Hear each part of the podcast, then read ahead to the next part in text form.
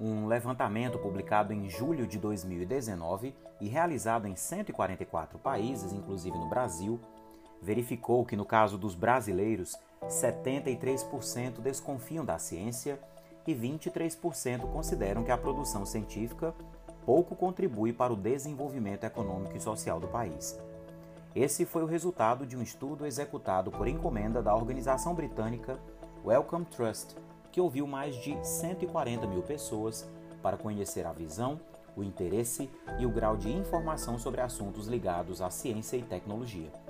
Esse é um pedacinho do texto da matéria Resistência à Ciência, publicada pela pesquisa FAPESP, edição 284 e de autoria de Rodrigo de Oliveira Andrade. Aí eu te pergunto, qual é a parcela de responsabilidade das redes sociais nessa crise de desconfiança na ciência? Foi sobre isso que eu fui conversar com estudantes do programa de pós-graduação em Bioquímica da Universidade Federal do Ceará durante a programação do quarto simpósio de biotecnologia vegetal. Você vai conferir trechos importantes dessa conversa já já. É logo depois da nossa vinheta. Segura aí.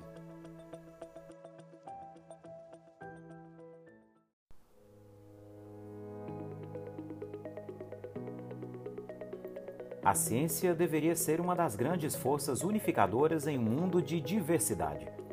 A frase é do Nobel em Fisiologia ou Medicina de 2019, Peter Radcliffe.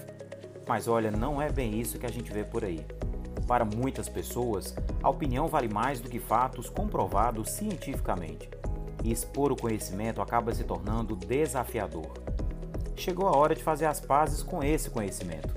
Este é o seu Estúdio Ciência um novo podcast que vai falar sobre ciência e seus impactos nas nossas vidas de uma forma diferente. Isso para você que entende que o conhecimento transforma. Eu sou o professor Hermógenes, muito prazer. Vem comigo?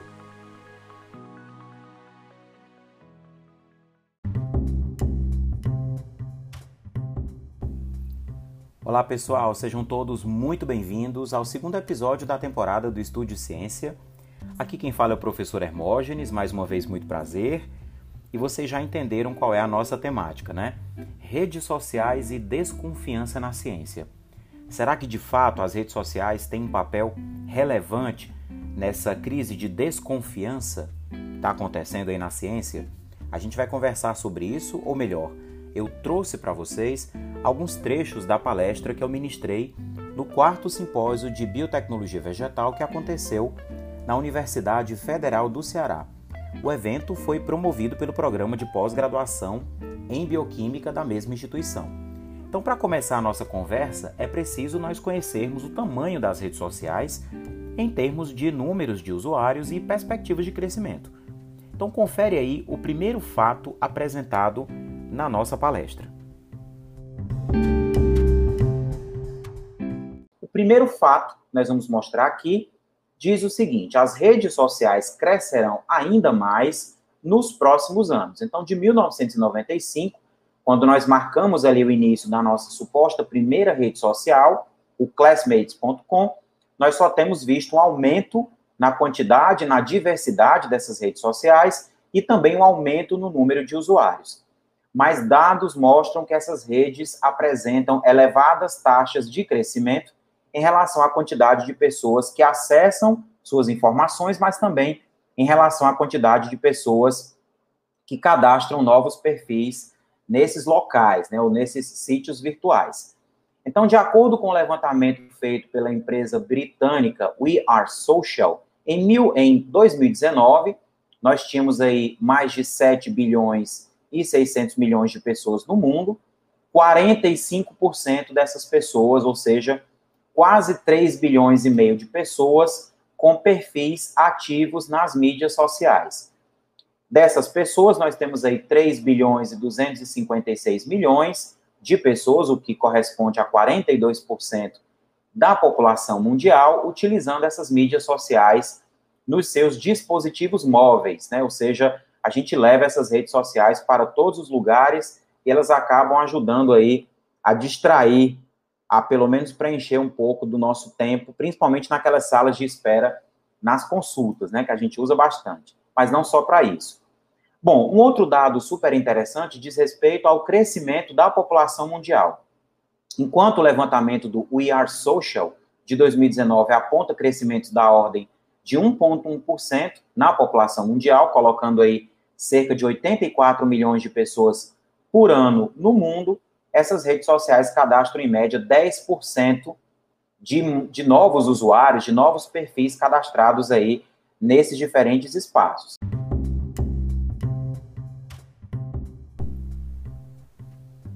Quanto tempo você permanece online todos os dias? Você sabe? E conectado às redes sociais, tem alguma ideia? Escuta só o que acontece no mundo e no Brasil.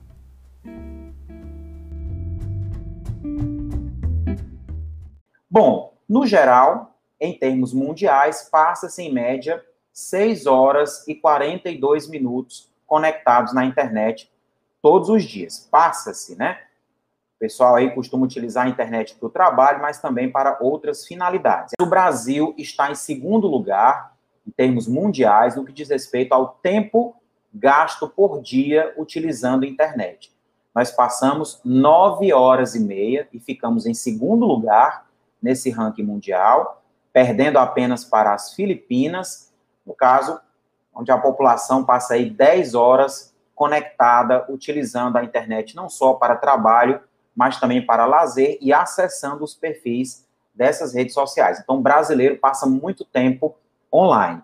E dessas nove horas e meia em relação ao Brasil, nós gastamos 3 horas e 34 minutos utilizando mídias sociais. Ou seja, um terço do tempo que nós usamos todos os dias de internet, nós gastamos acessando informações nessas redes sociais. Enquanto a média mundial é de 2 horas e 16 minutos. Mais uma vez, ficamos aí atrás das Filipinas, mas eu não sei se esse é um dado que a gente precisa conquistar, né? Ou seja, esse primeiro lugar, não sei se ele deve ser buscado. Que na verdade lá as pessoas passam mais de quatro horas conectadas somente acessando os seus perfis nas redes sociais, ou seja, muito, muito tempo. Então, isso quer dizer que um post nas redes sociais tem o potencial para alcançar muita gente. Primeiro, porque nós temos mais de 3 bilhões de pessoas com acesso a essas mídias sociais utilizando dispositivos móveis, ou seja, isso pode ser feito a todo e qualquer momento. Em segundo lugar, um post pode alcançar muita gente que fica, na verdade, conectada por muito tempo.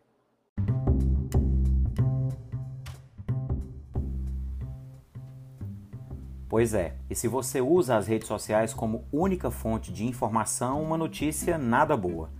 Você pode não estar nada informado ou informada sobre os principais temas da nossa agenda pública. Além disso, pode estar mais suscetível a acreditar em notícias falsas e rumores. Dá só uma ouvida no nosso segundo recorte.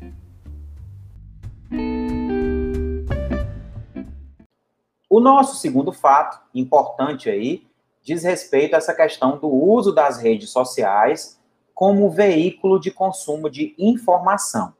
Acredite, no geral, as redes sociais têm sido utilizadas por mais do que 2,4 bilhões de usuários de internet, o que equivale a aproximadamente 64,5% das pessoas que apresentam aí o uso diário de internet que acabam acessando essas redes sociais para a busca de notícias, né? Aquelas notícias de última hora têm aparecido principalmente nos perfis desses usuários que falamos agora há pouco. E na América Latina, para um em cada três internautas, nós temos as redes sociais como única fonte de informação. Mais do que isso, jovens de 18 a 24 anos são os que mais usam as redes sociais para entender o que está acontecendo no seu país ou na sua região. 38% deles dizendo que consultam essas redes sociais como única fonte de informação. Então, nós já vimos que essas redes são acessadas por uma grande quantidade de pessoas por muito tempo e para algumas delas essas redes têm sido utilizadas como única fonte de informação. Daí você já tem uma ideia do impacto que isso pode causar em relação à ciência.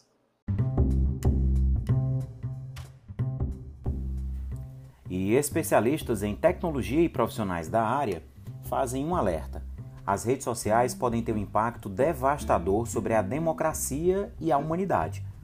Foi o que mostrou o documentário O Dilema das Redes da Netflix, lançado em fevereiro de 2020. O roteiro do documentário mostrou estratégias criadas para manipular emoções e comportamentos, incluindo a propagação de notícias falsas. Que estratégias são essas? Eu te conto. Escuta só.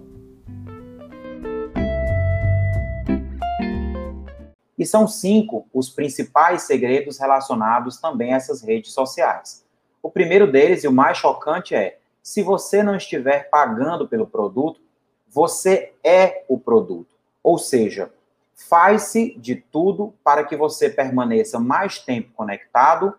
Isso dá a possibilidade de você ser exposto a um número maior de anúncios, ou de anúncios em geral. Isso quer dizer que nós vamos ter uma rentabilidade maior associada ao consumo de mais produtos anunciados nessas redes. Não é à toa que as principais empresas de telefonia agora têm planos de dados que não descontam da franquia o acesso a essas diversas redes sociais. Muito provavelmente porque você é o produto.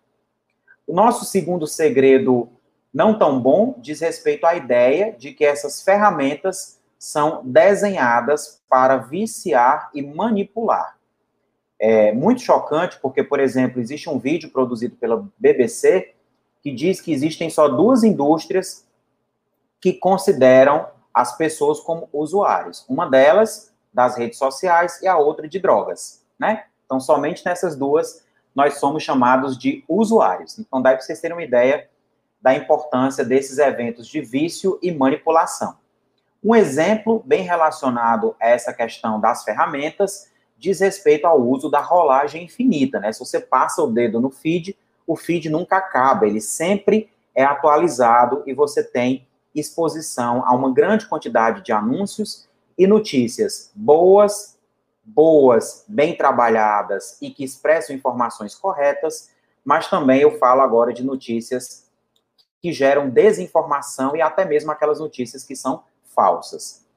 Essas redes sociais também trabalham com recompensas. Essas recompensas têm sido têm sido chamadas aí de chupetas digitais, né? É algo que é bem chocante. A ideia é a seguinte: aquele comentário agradável, né?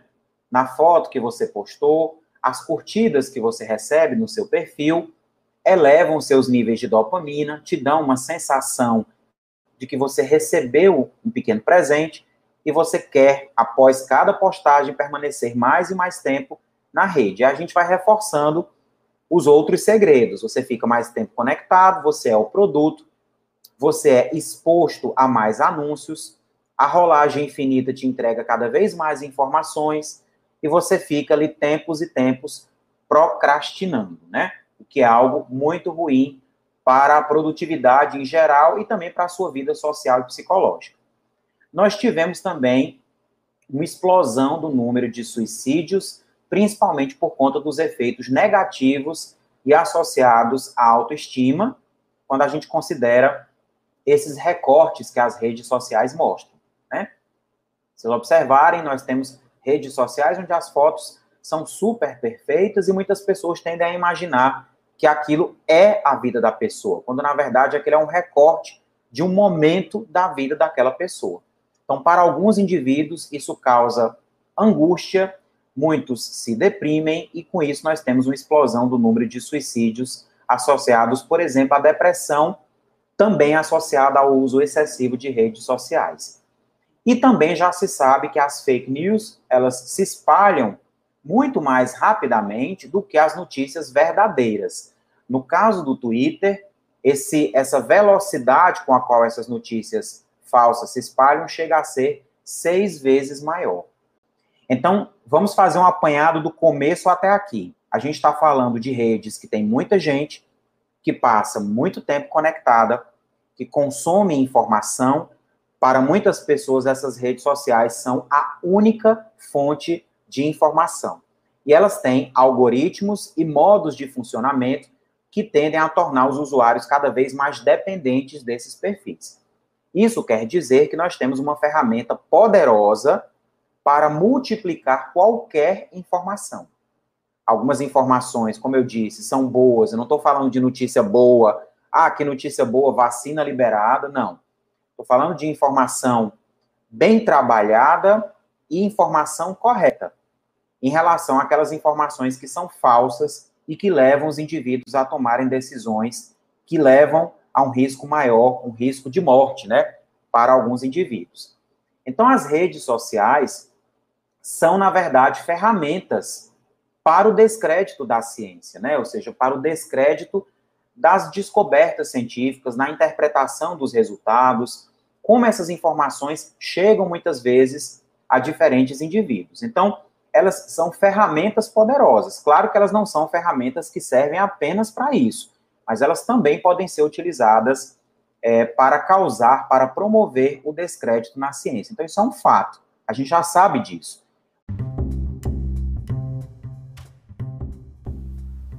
Bom, e já que as redes sociais são ferramentas que podem ser usadas para gerar desconfiança na ciência, quais seriam outros componentes dessa receita tão tóxica? Confere aí. E aí eu trago para vocês aqui uma receita perigosa com diversos efeitos e diversos eventos que se tornam muito importantes quando a gente considera essa questão do uso das redes sociais. O primeiro trata do evento chamado de desinformação, notícias falsas, enganosas ou notícias que têm a intenção de enganar. Essas notícias têm uma gravidade muito grande porque elas dificultam também a nossa busca por informações corretas. Então, muitas vezes você tem ali uma chuva de informações falsas e você não sabe em quem você acredita. Né? A gente precisa exatamente conhecer quais são as fontes mais confiáveis de informação. Então, a desinformação fala por si só. Mas nós também temos outros eventos que eu vou comentar aí um a um. Um deles diz respeito aos interesses políticos e econômicos que, quando contrariados, encontrando um perfil popular em redes sociais, acaba tornando aquele evento de descrédito algo que para algumas pessoas se torna uma verdade. Nós temos o baixo letramento de alguns indivíduos, embora vocês vão ter aí algumas informações mostrando que em alguns países desenvolvidos nós também temos descrédito das práticas científicas ou descrédito na ciência. Nós temos alguns efeitos cognitivos, alguns vieses cognitivos, tais como o efeito Dunning-Kruger e também um efeito chamado de backfire. A gente vai já falar sobre esses dois efeitos para vocês conhecerem um pouquinho melhor. E nós temos também um outro evento, na verdade esse agora vamos trazer aqui para a gente, essa questão da falta de integridade na prática científica os casos de plágio, retratação de artigos, dentre outros eventos que têm aparecido em muitos periódicos, minam muitas vezes a confiança da população nas práticas é, de ciência, de uma maneira geral, levando a um descrédito também na ciência. Mais uma vez, quando essa falta de integridade encontra alguém para multiplicar esse evento, os indivíduos dizem: olha, de fato a ciência não é confiável, né? Por quê? Porque existe muita fraude, existem muitas alterações, existem muitos dados fabricados para tentar criar alguma condição específica atrelada a algum interesse político, privado. Então as pessoas entram nessa linha e a notícia acaba se multiplicando dessa forma.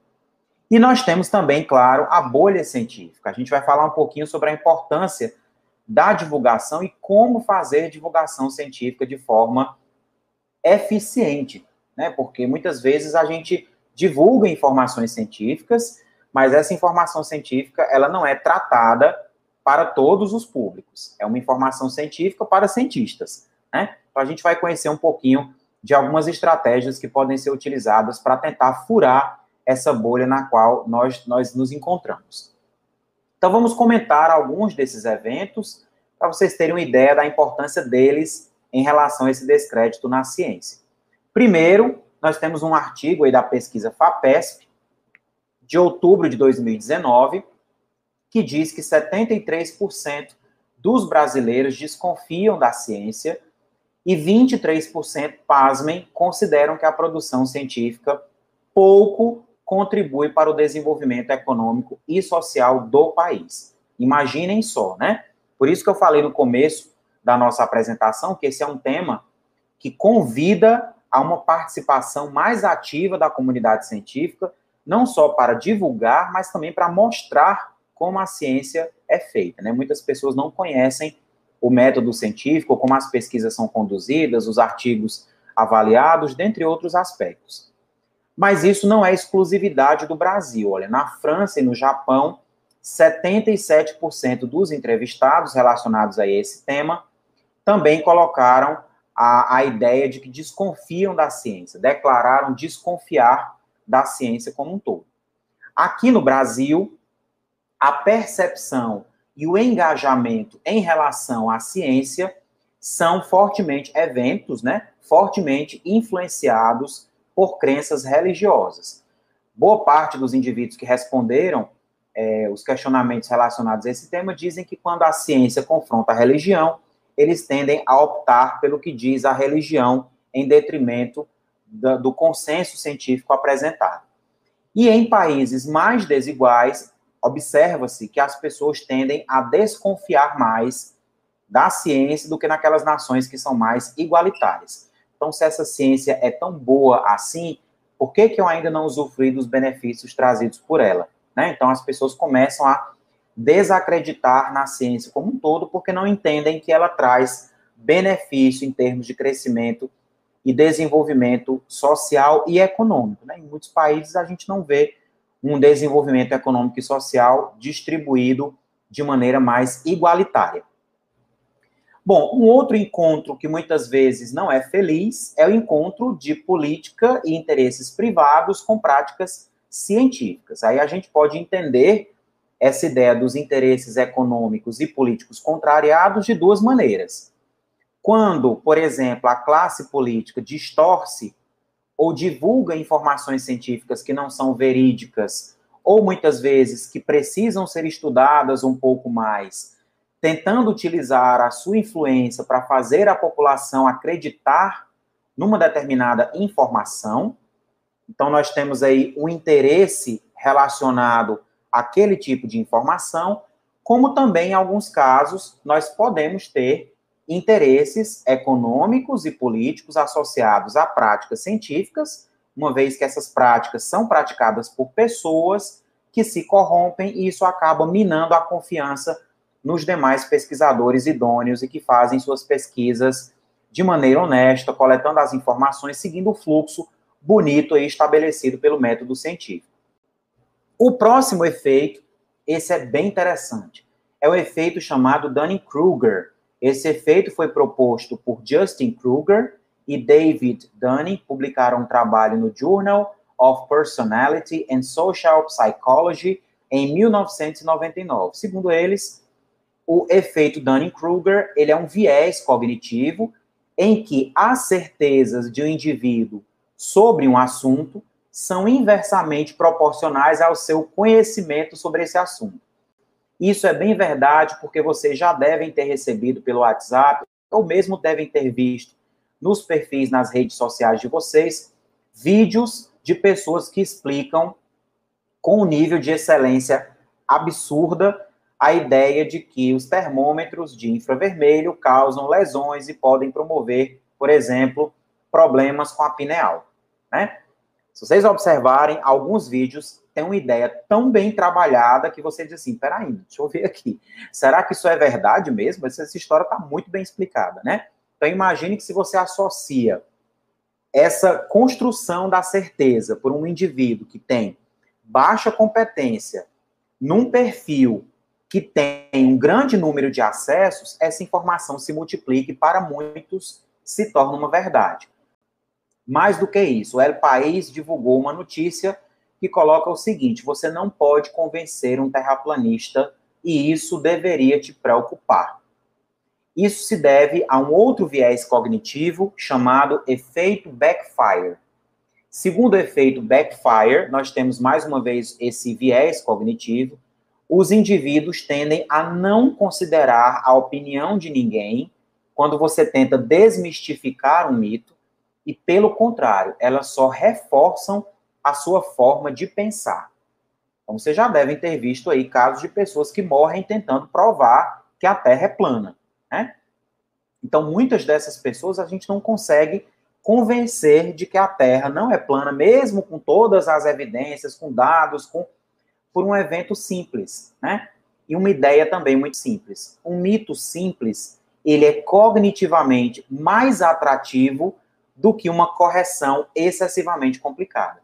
Por isso que os especialistas em desmistificar esses mitos dizem que você precisa construir explicações simples para tentar preencher a lacuna da retirada de um mito ou da retirada de uma informação falsa. Né? Se você tenta retirar essa informação falsa com explicações muito complexas, a pessoa vai ter um reforço às suas formas de pensar e ela vai continuar com, a, com aquela forma de pensar em relação àquele assunto. Então, ela não vai considerar a sua informação e vai manter aí seus próprios pontos de vista, né? Mais uma vez, no caso desses indivíduos, se nós temos uma rede social que pode ser utilizada como ferramenta para multiplicar informações dessa natureza, a gente cresce, cresce e cresce em práticas que levam ao descrédito. E olha só, a dinâmica do nosso cérebro pode nos levar a uma outra situação chamada de viés da confirmação. Você já ouviu falar sobre isso? Vamos ouvir. Segundo o viés da confirmação, existem, existe uma propensão que as pessoas têm para olhar, para buscar informações ou procurar dados que confirmem suas crenças. Então, para muitos indivíduos, né, a informação que conjuga ou que compartilha da mesma opinião que você tem, ela é verdadeira, ela é boa, ela é válida. Mas uma informação contrária, ela não tem valor, por mais que ela tenha fundamento científico e trabalhe com consensos já estabelecidos. Então, esse viés da confirmação também é algo que leva a essa multiplicação de muitas dessas informações que acabam tornando a ciência aí desacreditada por parte da população. Então nós temos um desafio, né? E o nosso desafio é romper essa bolha chamada de bolha científica, né? O nosso desafio é nós não só conversarmos com outros cientistas, mas também sairmos dessa bolha e falarmos um pouco com a sociedade. Isso quer dizer que o romper da bolha traz também para os cientistas a responsabilidade de falar sobre ciência de maneira clara e acessível. Né? Quando você simplesmente utiliza suas redes sociais e posta a capa do seu artigo publicado, acreditando que aquilo ali vai ter um alcance muito grande, né? Muitas pessoas vão te parabenizar pela conquista, mas não vão conhecer o conteúdo da tua publicação. E você, mais uma vez, está falando para cientistas, né? Talvez um outro cientista da mesma área entre em contato com você e diga: olha, que dado interessante esse que você conseguiu sobre o estudo da substância X no processo Y, né? Mas no final das contas, a gente acaba não tendo é, essa comunicação efetiva com a sociedade.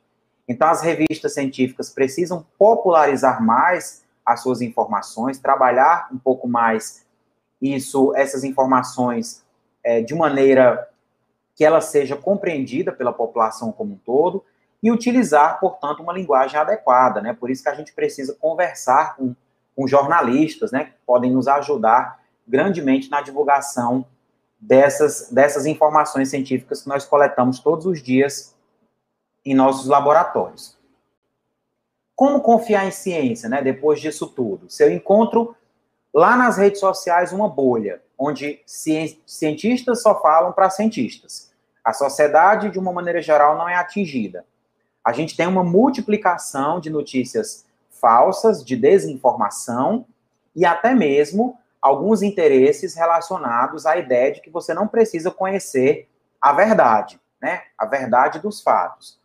E aí, como é que eu vou confiar na ciência? Então, nós temos dois papéis importantes. Um deles é nosso, enquanto cientistas, e o outro é da própria sociedade. Do nosso lado, diz respeito à ideia da curadoria efetiva, né? A gente pode ler trabalhos e, vamos dizer assim, traduzir, muitas vezes literalmente, porque boa parte dos periódicos publica trabalhos em língua inglesa, e traduzir essas informações para a população de uma maneira geral. Isso pode ser feito por um trabalho também em parceria com jornalistas, né, que podem nos ajudar a construir textos cada vez melhores.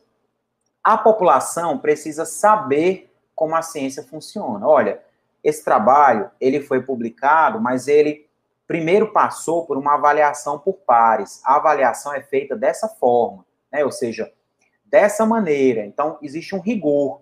E esse rigor impede que qualquer trabalho de qualquer natureza chegue lá sem ter um parâmetro de qualidade ali estabelecido. Então, nós temos que ter rigor, e o rigor parte da ideia da checagem de informações e transparência dos dados. E nós temos também a possibilidade de propor soluções para obstáculos nessas práticas científicas, tornando o ambiente de produção mais voltado para a qualidade, para a transparência dos dados, não somente para a ideia de que eu preciso publicar, publicar, publicar, publicar, é, sem pensar nessa qualidade e transparência das informações. Então, eu preciso valorizar os eventos que envolvem checagem de experimentos, eu preciso trabalhar em ambientes com menos pressão, com metodologias mais claras e descritas nos trabalhos, e atentar para algumas políticas de Estado. Em alguns países, a gente sabe que há uma censura de certos trabalhos, né? Alguns trabalhos não foram publicados porque os governos impediram que essas publicações viessem à tona por trazer algo que não era interessante para uh, alguns políticos. Então a gente sabe que isso também pode acontecer e a gente precisa de um ambiente mais saudável nesse aspecto. E em relação à população, a gente precisa trabalhar também, nós precisamos educar as pessoas ah, na ideia de que elas precisam checar as informações que elas recebem. Elas precisam identificar as informações, eh, se elas são ou não provenientes de veículos confiáveis, de autores que têm um nome específico relacionado a um assunto. Não que isso dê 100% da credibilidade, mas o checar faz parte dessa atividade de curadoria. Então a gente precisa, né, ter essa ideia. O compartilhamento de notícias falsas e que levam à desinformação é algo muito grave, porque as pessoas podem tomar medidas que levam em conta que prejudicam a sua segurança, né? Ou seja, que colocam essas pessoas em risco. Tem pessoas que deixam de tomar medicações por conta de desinformação, né? Então a gente precisa confirmar se essas informações foram compartilhadas, se elas são de fato verdadeiras, qual é o veículo, quem foi o responsável pela divulgação dessas informações, quem são os pesquisadores ou quem são os envolvidos na geração daqueles dados. Ou seja, a gente precisa trabalhar todos esses tópicos de maneira continuada junto à população. Significa dizer que a gente precisa sair da nossa bolha científica e mostrar para as pessoas que isso de fato precisa ser feito.